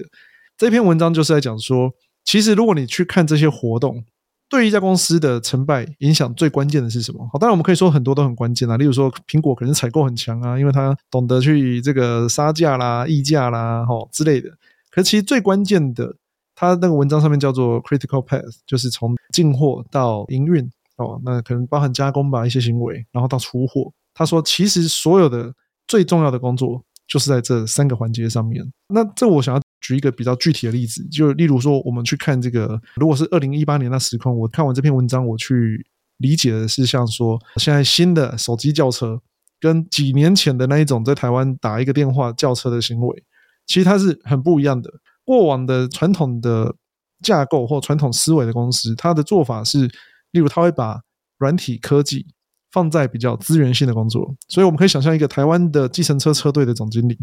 当他开会在看月会讨论数据，准备做一些决定哦，英明睿智的决定的时候，他在看的数据是什么时候数据？可能是来自昨天哦，这样已经很快了。通常可能看的是上礼拜或上个月。可是如果是在例如说啊，Uber 啊，好这种比较新的软体科技公司。他们甚至不用开月会来看数据，因为每分每秒 dashboard 上面都有很多的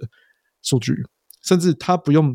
急着自己做决策，因为 Uber 的经济学家会根据供需，根据他们的这个动态定价的模型去决定，OK，我们现在的价格要怎么去动。那人为当然还是要做一些判断，所以其实公司的主要活动跟资源性质的活动，在软体产业的发展，有了什么大数据啦、即时性的网络啦、更大的这个传输量啊。已经有所改变了，那再到 API 这个会让所有的事情再发生更大转变。好，那这篇文章我还蛮推荐大家去看的。他想要讲的一个核心精神就是说，如果你每一家公司在经营的主要的商业模式有特别擅长一件事情的话，那你跟其他公司的合作就是用 API 来做协作的。这感觉当然很像，应该是零二零三年啊，Amazon 内部就有个备忘录说，以后跨部门沟通只能用 API，禁止打电话，禁止用 email。禁止给他 Excel 或任何的文件，你只能用 API。那我们可以把它推广到说，OK，所以商业世界本身的运作以后也应该要这样，就是公司与公司之间的所有的沟通、数据交换、金流交换都应该透过 API 来自动化。好，所以 API 正在吃掉价值链，因为有很多环节都在电脑跟电脑之间的沟通就完成了。所以回到我们刚刚一开始讲这 Gusto 啦、Play 啊，或是 Mercury Bank。我觉得就很有这种感觉。今天我在透过发薪水的过程中，他同时间就联动了几件事情。哦，第一，他去 Mercury 帮我把钱拨出去了；第二，我钱出去的同时，我的财会系统 Zero 也知道了。那财会系统知道了之后，当然这一段就是人工的，我们的会计师可能会在 Zero 里面去看到这笔账。如果这笔账没有问题，他可能就一如既往的说标示哦，这就是固定的合法薪资。但如果有什么问题，当然会计师可能会跑来问我说：“哎。”为什么今天有多这十块钱？那个是干嘛用的？他可能还是会想要了解。可，在多数情况下，这已经变得非常自动化了。我仿佛透过 Gusto 就完成了本来跟银行之间的沟通，还有另外操作我财会系统。好，那这就是托这个 Gusto 提供的 API 所赐，我们才可以拥有这样的便利性。这种感觉是我自己是觉得非常棒的，而且我觉得在人们追求更好的生活品质、更好的这个工作生产力的同时，还有正在面对少子化，其实我觉得这就是一个必然的发展趋势。可能不是每一家公司，可是蛮多公司都可以重新去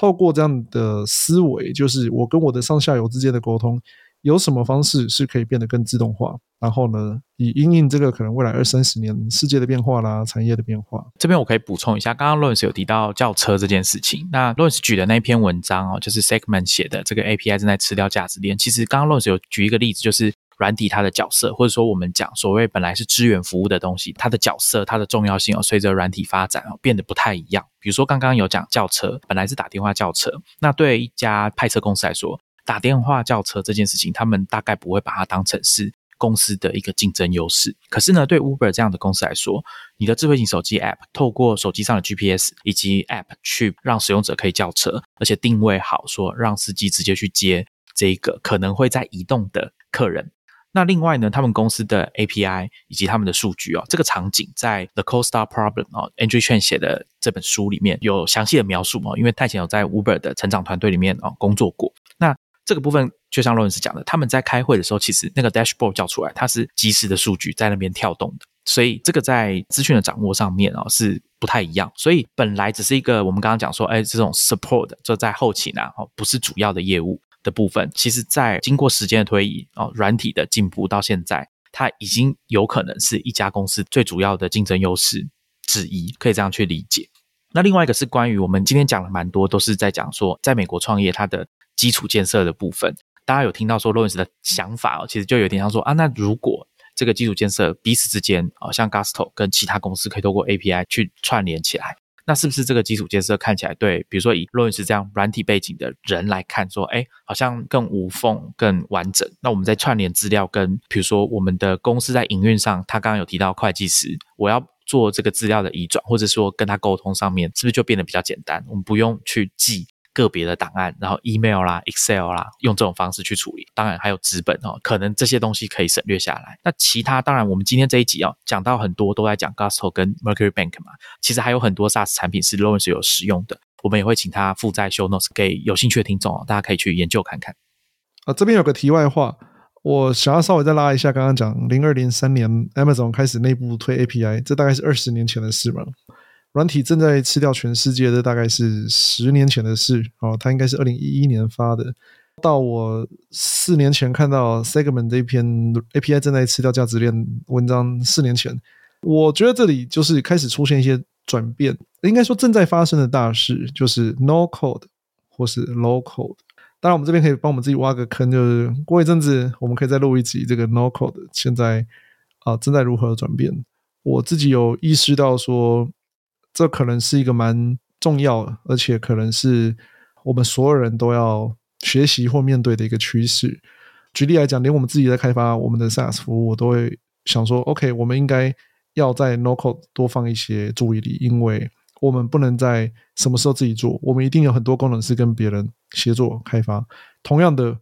我们如何让我们的使用者他在不需要拥有任何 coding 的技能的同时，他可以去完成他想要完成的任务？这件事情伴随着现在可能是呃全球都缺软体工程师啊，或是以后 AI 可能会不知道怎么样取代更多事情，这接下来的十几二十年的浪潮吧，我感觉这应该会是很重要的一件事情。那 local 的产品或 local 的相关的工具啊，我今年也研究了一些，我觉得还蛮有感的。这可能跟对比我们前一次谈 local 的啊，未来我们可以再有一集去分享更多这方面的议题。今天听了 Lawrence 分享这些 SaaS 产品啊，好，他们开公司做生意要用到这些 SaaS 产品，我有一个疑问想要请 Lawrence 来谈，就是说他怎么判断，或者说他怎么选用。要用哪一个 SaaS 服务？那在选用的时候要考量什么地方？其实我们之前哦在节目上有请 Richard 来跟大家分享嘛，就是他们采用 SaaS 的经验是什么样，什么时候要自己做，什么时候要从外面买现成的。那也想请 Lawrence 来跟大家分享一下这个相关的经验，哎，让我们的听众在看这些 SaaS 产品本身之外，如果当你公司要采用，或是你个人哦也要用的话，我觉得可以请 Lawrence 来跟大家分享一下他在选择上面哦会注意到哪些地方。我觉得如果沿用我们刚刚讲这个价值链模型。来区分就是公司的这个 critical path 跟剩下都是 support activity 的话，我就分这两个来讲。呃，如果是这个公司的核心业务啊，我会觉得其实我都还是倾向自己开发，因为掌握度比较高。可是这中间还是要看，例如说我们不太可能去搞这个 IT 的 infra，所以我们一定还是会用 GCP 啊、AWS 啊。所以这时候可能会有个问题说，OK，那我们的储存空间我们是要用现成的，还是我们要采购什么样的服务？所以目前会有个大原则，就是说越底层的越是要买现成的，越表层的，就是例如说消费者会看到的，我们就要倾向是自己开发，这个让消费者会有一个比较一致性的整合好的体验。第二个，像我们前阵子有一个功能是类似，姑且说就是图床然后图片加速服务。那这种东西其实是它直接跟 UI UX 很有关系，可是图片加速又可能可以把它拆分成好几层，所以光是一个这么小的点，我们可能也会去看说，OK，最底层买现成的，最表层自己开发，可能类似这样。就是我我觉得这是一个大原则，就是说不管它是可操作性的 UI，还是只是说像这种影片播放啊、图片显示啊，大概会有一个这样的大原则。再接着就说，我们可能还是会去想我们的竞争力到底是什么。从刚刚那个选取的原则来看，会很像是我们的竞争力，就是我们公司的核心业务就是在做 UI。好，其实我觉得现在真的已经有这种发展趋势了，就是我们重视的是我们做出来的产品，它所交付的那一个让消费者相信它可以完成的任务或创造出来的价值，这件事情远多过于我们去证明说，哦，我们是某个技术做的特别好这种感觉。我举例来讲。我们不是一个云端串流公司，所以我们不会去开发串流技术。我们不是一个图传公司，所以我们不会开发我们的图传。啊，我们不会是一个搜寻技术公司，所以我们不会开发自己的搜寻。所以刚刚这三件事，我们都会去找别人采购。这我想是第一个，我可能会比较分享我们公司采购 SaaS 服务的一个最核心的大原则吧。再来就是所谓资源性的活动吧，然后资源性的活动的这个 SaaS 服务，我们采购非常多啦，什么专案管理啊，很红的那个 Canva 好设计软体啊，或是沟通通讯软体嘛，Intercom 啊，Slack 啊，那采用这些 SaaS，我觉得可能这边应该把它分成两个问题来看，第一个就是说我们为什么需要这东西哦？那我想刚刚讲像 Slack，这是沟通软体，所以大家都有，所以我们现在基本上已经那个东西。就 Slack，我觉得是一个很好的 business model 啊，就是一家公司采用，然后你公司团队人越多，他就越用。然后他现在还组了一个更强的护城河，叫 Slack Connect，让你可以跨组织协作。所以基本上，例如说像我们的使用者、我们的客户，有一些跟我们在 Slack Connect，只要我们不离开，他们不会离开；他们不离开，我们也不会离开。好，这已经变成一个网络效应了，我觉得非常的厉害。然后他最近就说到涨价，我几乎是完全没有办法去思考我要不要续约。我只能就 OK，我本来月缴，然后他这次寄信来说要涨价，说哎，如果你这个礼拜就直接绑约绑一年的话，好，你这预缴一年，那你就可以用原本的价格继续用一年，不然我们下个月起就要全面涨价了，我涨幅还不小哎，该有快一成哦。对对对，涨幅不小，所以我觉得当然这时候我我必须考量就是第一，这种日常的沟通它是不是？很重要的这个 support activity 嘛，那当然是啊，内部要沟通各式各样的通知讯息在里面飞来飞去的，然后到现在还有这种跨组织的沟通，跨跨公司的沟通。那当然，我接着会考虑说，OK，好吧，所以一个人一个月可能花六到八块美金，我 OK 吧？好，假设我们用台币算，一个月三百块台币的话，一天才花十块台币啊。那公司如果十个人一天才花一百块台币，你就可以让大家有这个一个很顺畅的沟通管道。那当然 OK。可是我们接着举例讲另外一个类似这种感觉，就是一人头计价，可是它会让我觉得不一定划算的，就是像 knowledge base 这一类公司内部的知识管理，它当然很重要。可是知识管理会出现某些人是作者，某些人是读者。其实我经常会觉得，OK，大部分人都读者，可是我们却对每个人都付一样的钱，所以这种其实通常我都会偏贵。可是我还是会说。可是我别无选择，因为我们这种比较怎么讲，我们还蛮依赖内部的知识管理的。就是没有这个的话，我们的运作会变得很没效率。所以其实每一个团队的成员加入，我们公司要为他负担的整体的比例吧，可能就我其实会抓一个预算。好，所以刚刚讲的这个必要性跟一人头计价跟一人头计价的比例，其实最后我想要讲的是预算吧。就 OK，好，我觉得我每个同事我一个月可能愿意花五十块美金在他身上。好，类似这样，所以举例来讲，一个工程师他可能有 Slack，我们那个知识管理系统，然后有 GitHub，好，假设这最基本的这就是这三个。那接着呢，可能有一些东西是这个应该也算 support activity，例如说一个比较之前的工程师，他一开始不会意识到他要用什么东西。好，这个是想要顺便分享一下你怎么找到一个好用的 SaaS 啊，就是说。你刚开始学写程式，你其实不知道说哦，你以后会遇到哪些问题，因为你的认知范围跟经验是有限的。公司经营发展也是类似的感觉。我们公司发展到某个阶段之后，我们发现我们需要用某些软体来让我们的营运更有效率。举例讲，工程师他一开始不会意识到效能问题，直到某一天发现哦，我的程式怎么跑得那么慢，他才发现哦，原来这世界上可能有效能问题需要解决。然后接着我会很建议说，当你去想到一个新的问题，你就去找有没有专门解决这个问题的 SaaS 公司，它一定有软体，而且可规模化解决法。这时候他就可能会学到一个新词，说哦，这个叫 APM 啊，那个 Application Performance Monitoring，他就会找到好几家 APM 公司啊，有的是这个纳斯达克上市公司，有的就是新创，它看起来昨天才刚出来的，好都会有，或是他会找到这个 Open Source Solution，他也可以找到 Open Source 搭配，有些是有 Hosted Solution，基本上就是这样去探索这个 SaaS。好，那例如说像我刚刚一开始讲到的搜寻，搜寻功能也是，搜寻功能不是我们公司的核心竞争力所在，可是。我们的消费者可能会来许愿说：“哎，我要把搜寻做好一点了。”这时候我们就要自己考量说：“请问我们是要自己做，还是采用现成的这个 open source solution，还是我们就去买一个已经现成的 SaaS 服务？”以搜寻来讲，我可能就会说：“OK，它不是我们最核心的功能，我就会想要去采购现成的 SaaS 服务。”所以公司考量。采购 SaaS 服务，我觉得真的蛮复杂的啦。那例如说，像以前我们这个 iCook，像如果你说 Richard 曾经分享过的话，我记得我们最早最早，我们公司用过这个 Campfire，它是这个 Basecamp 的前身嘛，Study Server Signals 的聊天软体。那没多久我们就换到 HipChat，后来没多久我们又换到 Slack，然后从此 Slack 就成为王者。拿下了这整片江山。当然，现在好像微软也还蛮威的嘛。微软当初买了 Yammer，然后后来发现这个它场景它还是不行，它又卷土重来好几次之类的吧。我觉得就是说，某些东西对某些公司来讲就是必要的。那我还蛮鼓励，只要能让内部同仁沟通流畅，讯息可以一致透明一点的，这些都是必要的投资。那剩下的就看说这是不是你的核心业务，然后跟。你想要花多少时间或多少金钱去解决这个问题？对我来讲，可能某些问题真的你很值得花钱解决的时候，你就不要花时间。应该世界上就会有一个 SaaS 服务可以协助你去搞定它。那至于你说去看那些 review 啊，什么 G Two 上面怎么样啊，或哪里怎么样的，我倒是比较没在看那些，因为这种奖项嘛，奖项类的东西，我们从小到大看很多了。我会这么做。第一个，我会。比较主观一点的，想要相信大的牌子。第二，当然因为我自己的创业，我都会不由自主的去看看它的募资融资的状况。就我不希望他明天就倒。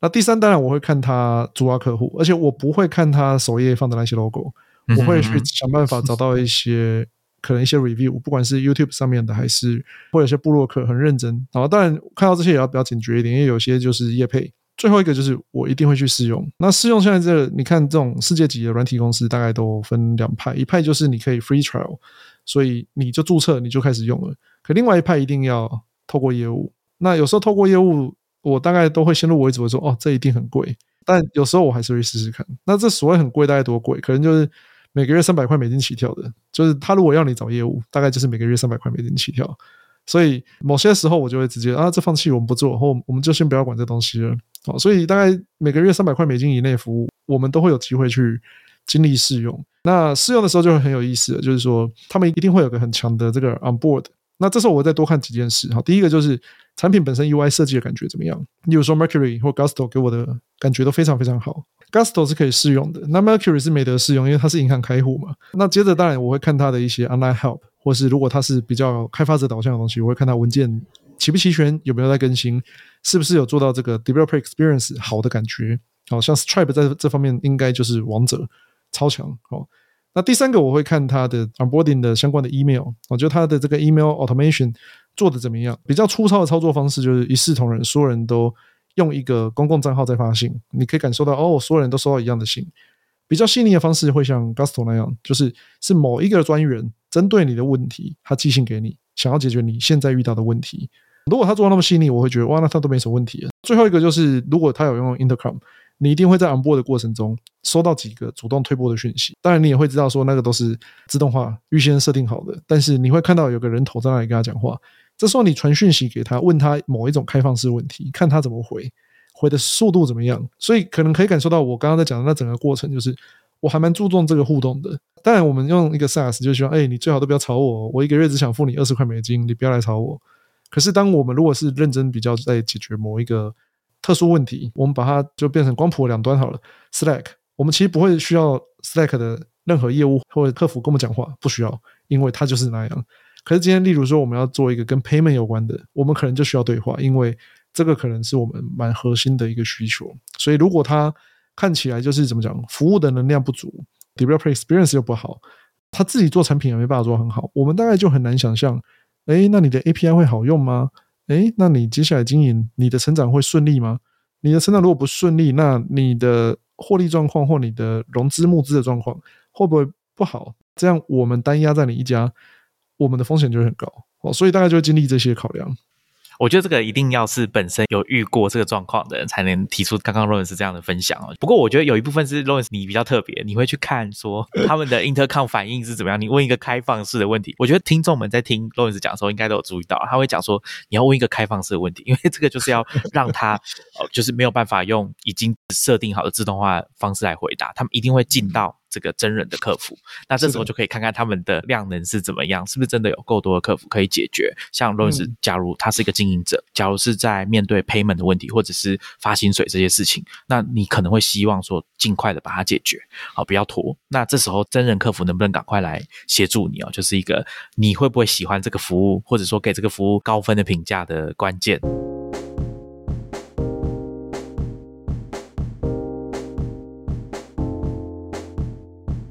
顺着我们刚刚前面跟大家讲说，哎，今天节目最后面要请 Lawrence 啊，以他个人的经验，因为他在台湾跟美国，在美国的话现在算新手啦，哈，创业，那请他来比较一下，说，哎，在这个创业的过程中，不管是设定公司或者是公司营运上面，对于两地的这种我们讲软体的这种基础建设，他的观察是怎么样？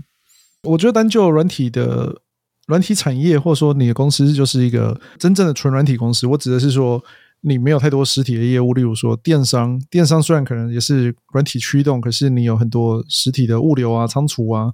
要考虑。那我觉得就纯软体公司的话，目前我在美国的感觉是，嗯，这边非常友善。这个友善是不敢说非常非常全面，但是它相对比较全面一点。举例来说，对于一个开发者来讲，你有大量的 API 可以去取用的同时，就代表了你可以专注在你的核心业务，因为。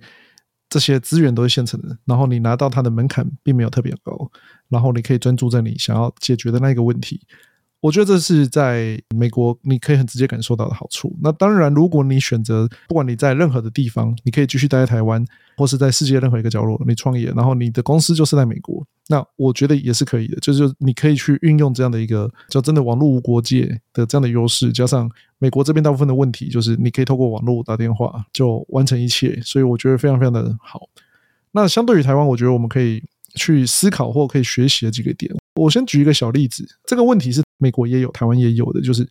你设立一家公司，你一定要有一个门牌号码，你要有公司设立地址。我记得我几年前曾经参加过一个可能类似经济部的会议吧，就是他们在研讨哦研拟，就是说，诶，台湾可不可以开公司的时候不要有这个地址的要求，可不可以例如变成 email 就好？啊，当然现在不知道已经过了几年了，这始终可能就是个讨论，甚至这个讨论是没有后续的，它只是一个一阵子的讨论。哦，那当然。法案或是这种行政措施的更新，因为要涉及一百多万家公司，说真的没那么容易。可是我觉得这就是一个友善程度。当然，以我现在在美国状况是什么呢？我们在设立公司的时候还是需要一个地址的。当然，我透过 Stripe Alice，我几乎不需要去思考这件事情，我就是有个地址在那。那当我开始正式在美国营运了，他跟我要的地址其实就是我实际营业地址。这时候你是去租个 WeWork，还是你就是 Home Office？你就是给他家里的地址，那这时候都是 OK 的。好，所以我觉得在这边虽然他有要求那个地址，但是到现在我也搞不太清楚到底那个地址是干嘛用的。包含说国税局跟我要地址的时候，他说你要么给我你家地址，要么你就给我你在台湾的地址。哦，例如是这样，他就比较不希望我给他那个当初我拿到的德拉瓦的地址。哦，呀。所以，像我现在，我去年吧，去年我有参与两个朋友的这个，大概等于挖坑给他们跳嘛。说，哎，你去用 Stripe Alice 开一个公司啊？那就我目前所知，所有的文件都寄到台湾，包含我自己当初在台湾，我也有收到美国寄来的文件，就是这都是毫无问题的。所以，我觉得这也是一个友善程度啊。就是相对来说，如果例如我今天人在美国，我硬要开一家台湾公司，就办不到。好，我们就这样反过来对比，就知道说，虽然有同样的这样的门槛的基础要求。可是我们好像办不太到。当然，我们透过很多的代办，可能有机会完成，但它相对会变得比较复杂一点。哦，那而且甚至我可以讲价格，在 Stripe Atlas 一年就是五百块，五百块美金，你就拥有一切了。我刚刚讲的，从设立公司、然后有一个德拉瓦的这个门牌，可以最让你一开始去交资料给国税局，然后呢，拥有这个 Mercury Bank 的账号，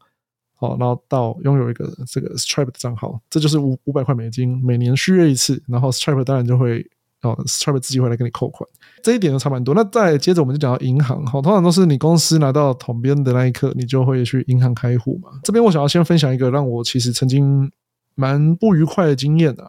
我是某个银行的长期使用者了，好，长期客户了。我在那边就开公司户的次数应该是三次或四次，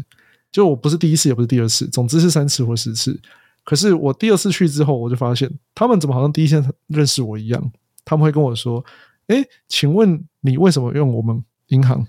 好，他想要确认地缘关系，我就说：“我是你们的存户啊，我是我一直以来都是啊，你应该知道吧。”他就说啊，不好意思，在程序上要问的。我说，可是你明知道我是你的老客户了，但你还是要问这个。他说对。接着他问了我一个问题，哦，就是我第二次开户的时候，我就发现，哦，你居然会把我当成一个新人，只因为上面有交代，或者上面有一些什么政策啊、防洗钱啊各种因素。到我第三次去开户的时候，我已经觉得很扯。他这次好像没有问我，我为什么选择他们银行。他可能是至少知道我个人啊、公司两家都在这啊。他问我的问题变成。那请问你这家公司是要做什么的？好，当然我就跟他解释。接着呢，他就开始问更多的问题。那时候我就跟他说：“哎，还是我怎么样说明会让你们比较清楚一点？因为我觉得可能是我讲不清楚。总之，我就有一种感觉说：哇，这个人是要投资我吗？还是要面试吗？还是怎么样？我最后就说：你是不是担心我们公司从事不法的活动，例如洗钱？然后这时候他就看着我说：他没有那个意识，但是确实他们都必须问这些问题。”那我真的当下我这种感觉就是说，天啊！你问我的问题让我觉得我是要当诈骗集团，或是我 我准备要洗钱吗？就是我们没有啊，而且我是你的存户，我并不是凭空出现的一个人。然后过去是有记录的。对，那对比于说我在美国，其实我个人有开过银行账户，那到公司这个 Mercury，就是当然这我觉得这文化或制度的不一样啊。美国可能会比较先说，我就给你开啊。啊如果出事，我给你很严重的惩罚。这里可能比较是这种文化那种感觉。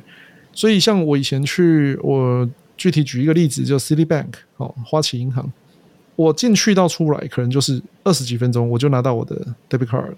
那美国应该没有存折这种东西吧？总之我就有一个银行账户可以用的，我的 app 已经可以登录，我可以开始收钱，我可以开始汇钱给别人。可是在台湾现在，你只要去开户，他会跟你说：“啊，先生，开户要一个小时哦。”那当然，在美国银行开户，你也是要填很多资料的，但那个资料没有在台湾多，对，所以我觉得这个是第二个，就是说你开完公司，你要去银行开户的时候，我觉得一开始会遇到一些阻碍啦。那当然，我知道某些银行对于年轻人开公司友善很多，那我真的鼓励大家要先打听，找到那些比较友善的，甚至你要找到就认识的，我觉得会好很多。所以我觉得这段大概就是没得比。如果我们今天在做一个对比的话，就美国在这方面还蛮友善的。那开公司你一定要银行账户，因为收付都需要。嗯，我觉得这一块台湾当然我知道金管会啊、金融法规啊、防洗钱这个好像以前是什么待观察名单，现在不知道进到什么状态了。我能理解，可是我觉得我们也要去学习。曾经有一篇文章是 BBC 好像前几个月发的嘛，那那篇就是说。他发出来，其实我觉得在台湾是一个蛮严重的一个评论啊，就是说台湾的银行体系的运作仿佛停留在一九八零年代，哦，那种感觉就很像说，对，就天啊，四十年前的我们两个都还没出生，所以呀，那篇文章我觉得大家可以去看一下，看是不是真的这样。当然，我觉得台湾有比较几家银行，它现在真的比较创新了。可是同样的，我们接着讲说，哎要。要临柜办理某些事情哦，你才能汇款，会超过多少啊？或你的网银，它的操作方式、它的认证方式，它这个某些关卡还是要你再临柜一次。我觉得这些友善程度都对于一个经营者，我们一个礼拜只有五天可以工作，诶，那你去银行排队，你可能要排掉一个上午，只为了签一个名。我觉得这件事情真的可以改善，好，就是它一来一往是会很大的差异。好，那再来就是说某一些开放程度，例如说，当我从美国汇款回台湾。就我没有想到，居然可以这么简单。因为过往在台湾的经验是，外汇第一，你当然另外开一个外币账户；那第二个，通常要先临柜办过一次的，例如说约定账户，哎，你才可以汇款到国外去啊。可在美国，这可能就是一个本来的国际协定吧。哦，就我觉得这个运作方式也差蛮多的。那讲完这个银行，我们再接着讲金流。那金流，我觉得在台湾是一个真正让比较多做纯软体的新创会觉得比较痛的一点。因为我已经大概一年多没有跟银行打这方面的交道了，但我还是分享一下一年前的经验。因为我从二零一五年就跟银行有这样的对话，直到二零二一年吧，都还是这种感觉。就是我去银行开户，跟他说：“哦，我们要做信用卡收端机制。”他就会问说：“你们公司是做什么的？”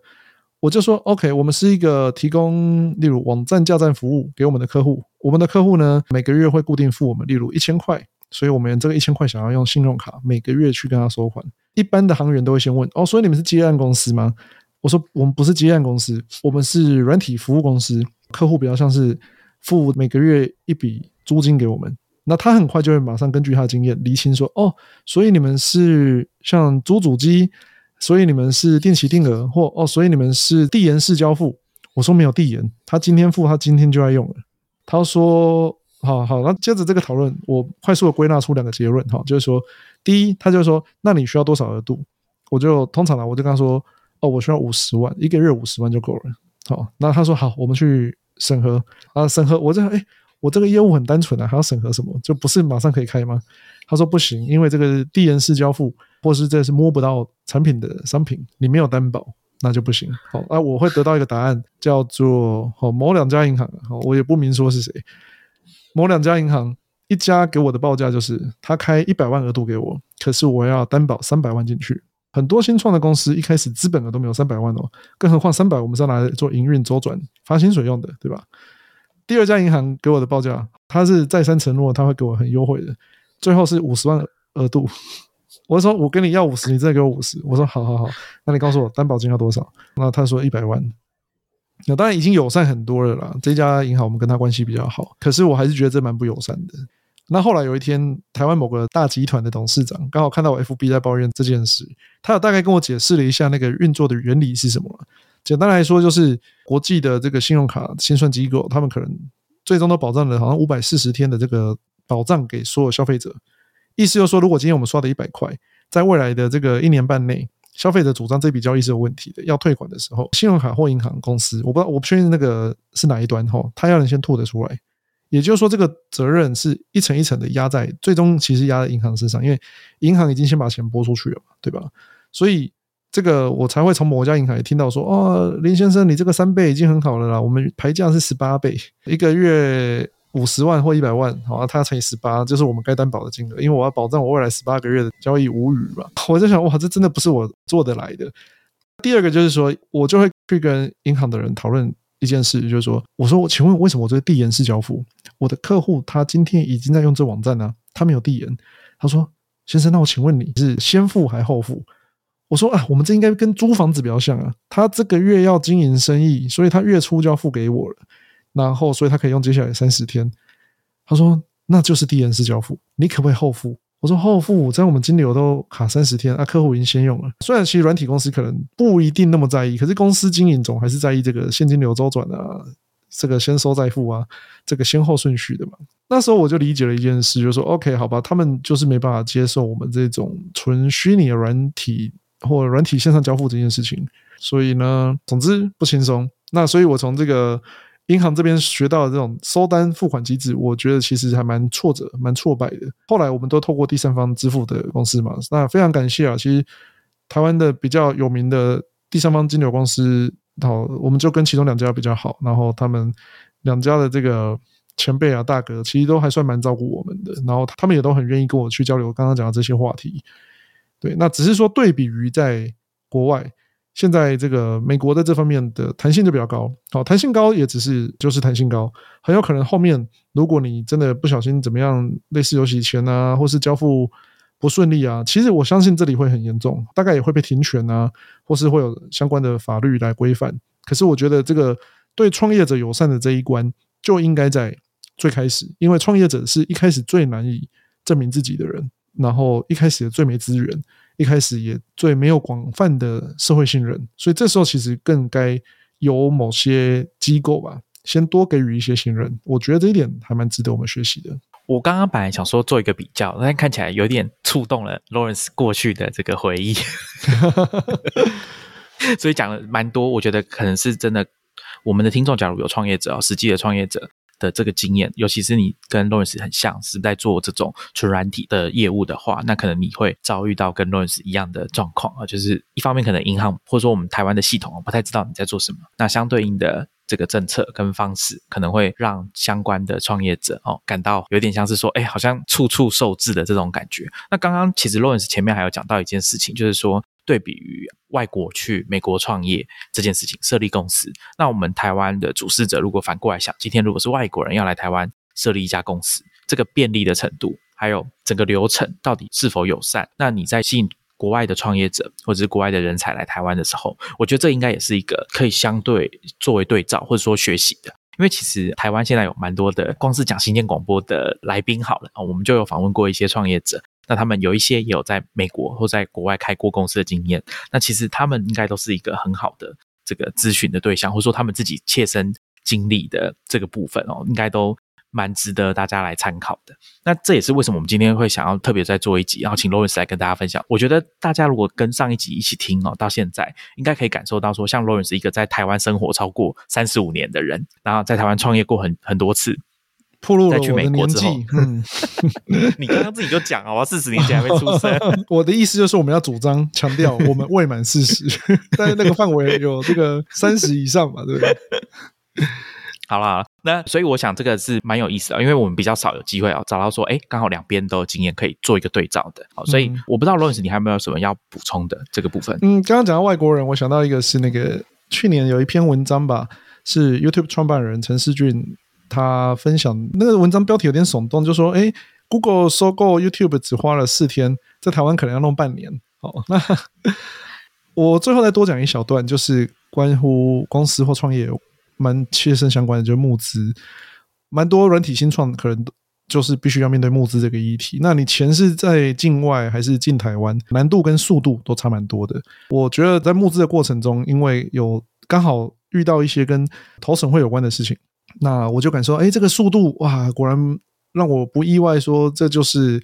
我们的行政作业方式。我不会说效率不好哦，因为速度跟效率跟它背后要考量的议题，可能真的蛮多的吧。可是因为在那个阶段，我刚好看到陈世俊先生的这一个受访的标题吧，我就非常非常的有感触，说哇天哪，他大概不过也才到台湾可能一年或两年，然后他就已经直接给了那么一个犀利的评论，而且是非常有说服力的评论，因为对比于他过往跟 Google 交手的经验，我还记得 YouTube 的收购案是在某个什么美式餐厅前面的停车场，他们就在引擎盖上面先把意向书给签了。对方为了怕这个雅虎还是谁把他抢走，他们是那种一大早这个六七点知道陈世俊会出没在哪里，就去堵他，然后就完成。当然那个是公司速度也快，可是同时间陈世俊那一个标题那篇文章大概更想要强调的应该是后续的各种行政作业，就好比说延续我讲这个足不出户的生活好了，我在这边跟会计师还有律师开会，我当然也是没出过门的，我们的律师跟会计师的人都在加州。然后我们发行股份啊，然后那个合伙人之间签名啊，什么之类的，其实一切就线上都 DocuSign。再补充一个点，例如说我们在 Gusto 里面，刚刚 Titan 有提到说，我用这些系统的过程中会不会很有信心，或是担心什么点？其实其中一个蛮关键的，就是说我刚刚讲的那个 Onboarding 其中的几个步骤，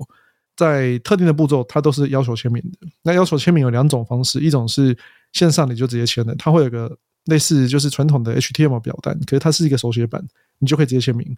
好，另外一种是它还是给你一个 PDF，要你签好之后呢，才这个重新上传那一份 PDF 到 Gusto 的界面里面。那我们跟会计师不管说做什么投资合约啊，还是股份相关的合约啊、股份转让啊之类的，其实也全部都是透过这种 eSign。那我觉得真的还蛮方便的。其实我们在这两年来吧，我们在台湾，我我们尽量跟我们的厂商啊、客户啊。我们也尽量都走这个电子签，哦，那不过到目前还是遇到客户就是主动要求一定要这个纸本，而且要挂号，哦，不接受这个扫描档，对，所以我觉得这是整个制度到大家的文化，再到日常营运作业上的习惯。那我还是会蛮期待说，台湾我知道现在有一些新创也在这方面吧，陆续在做一些努力。那我觉得这个还蛮期待未来的一段时间吧，或许我们。像这样的分享跟交流，甚至有些是观念，然后再去慢慢影响啊、改变啊、推动这个制度的发生一些转变，我还蛮期待的。好，那我们今天非常谢谢 Lawrence 啊，又再度在他那边的深夜啊，从德州的奥斯汀连线来跟我们分享他在美国创业的这段时间，他观察到我们讲软体的基础建设，然后他实际上使用的这个感想哦，就是我们之前。在台湾可能啊，相对有看到一些新闻，或者是这些创业科技新闻的报道，对这些软体产品，可能线上我们可以去网站上面逛一逛。但是就像 Lawrence 前面提到的，Mercury Bank 的这个银行账号是没办法试用的啊，所以还是要等到他当地实际上去接触之后，再回过头来跟我们分享。他实际使用的体验，那这边我觉得可以岔个题啦。哪一天哈，如果银行账号跟我们 Gmail 账号一样，可以这样及时申请，然后注销，甚至还可以试用的话，我觉得那可能又整个系统的成熟度又到另外一个境界了。这样子，好，那所以今天很谢谢 Lawrence 来跟我们分享，说他在美国跟台湾之间做的这个比较，而且大家听到后面呢，他在分享台湾跟银行交手的这个经验哦，我觉得可能大家在其他的。这个创业的状况可能也有听过类似的东西，但是确实是这种有一点像是字字说血泪，好像有点夸张。但是实际上这个语气，大家在可以对照一下，往前面这个倒转一个小时去听他在讲 Gusto，跟他后面讲台湾的银行哦，大家这个语气上可能有差别哦，可能会有很明显的差别。好，那我们今天很谢谢 Lawrence 来跟大家分享，今天就聊到这边，我们下一集见，拜拜。好的，谢谢，拜拜。